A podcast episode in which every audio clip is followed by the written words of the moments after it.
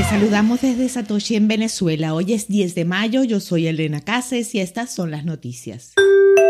Binance suspendió los retiros de Luna y UST en medio de la turbulencia.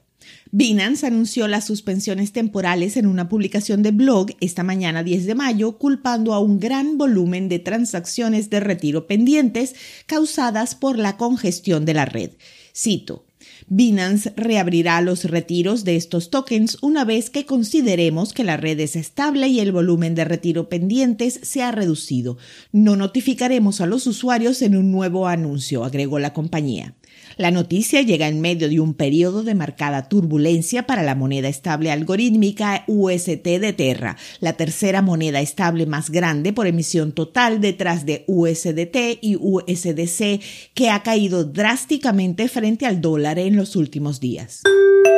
Casi la mitad de los tenedores globales de Bitcoin están en rojo. Según datos de Into the Block, el 47.2% o unos 21,68 millones de monederos que tienen Bitcoin están actualmente por debajo de su inversión, formando una ligera mayoría en comparación con el 46.5% o unos 21.39 millones de monederos que están en verde.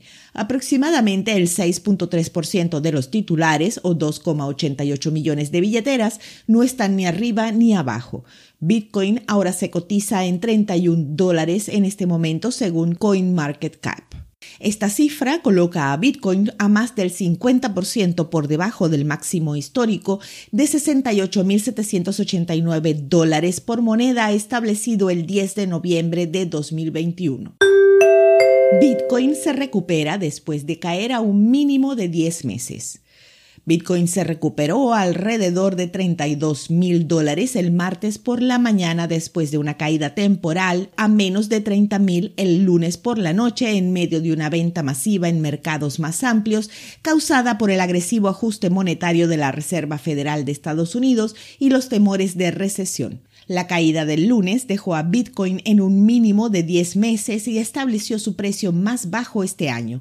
La última vez que la mayor criptomoneda por capitalización de mercado cayó por debajo del umbral de los 30 mil dólares fue el 20 de julio de 2021, cuando alcanzó los 29.301 antes de recuperarse. Este mes, la Reserva Federal elevó su tasa de interés de referencia en 50 puntos básicos o unos 0.5 puntos porcentuales y probablemente lo hará nuevamente en su próxima reunión en junio. Como parte de esta liquidación del mercado, el coeficiente de correlación entre Bitcoin y el Nasdaq alcanzó un máximo histórico de 0.8, según la firma de datos Keiko. Esto se considera una fuerte correlación positiva. El presidente de El Salvador dice que el país gastó 15 millones de dólares en el último dip de Bitcoin. Nayib Bukele tuiteó el lunes 9 de mayo que el país latinoamericano compró otros 500 Bitcoin, alrededor de 15.3 millones, durante la actual corrección del mercado, elevando el número total de Bitcoin propiedad de El Salvador a más de 2.300, alrededor de 72.5 millones de dólares. Esto según cuentas informales, ya que no hay cifras oficiales. El precio promedio de compra del total de Bitcoin de El Salvador, asumiendo que los datos compartidos por Twitter son ciertos, es de 30.744 dólares por moneda. Al mediodía de hoy, el precio de Bitcoin estaba en 31 mil dólares con una variación al alza en 24 horas del 3%. El hash rate es 224 exahashes por segundo. Esto fue el Bit desde Satoshi en Venezuela.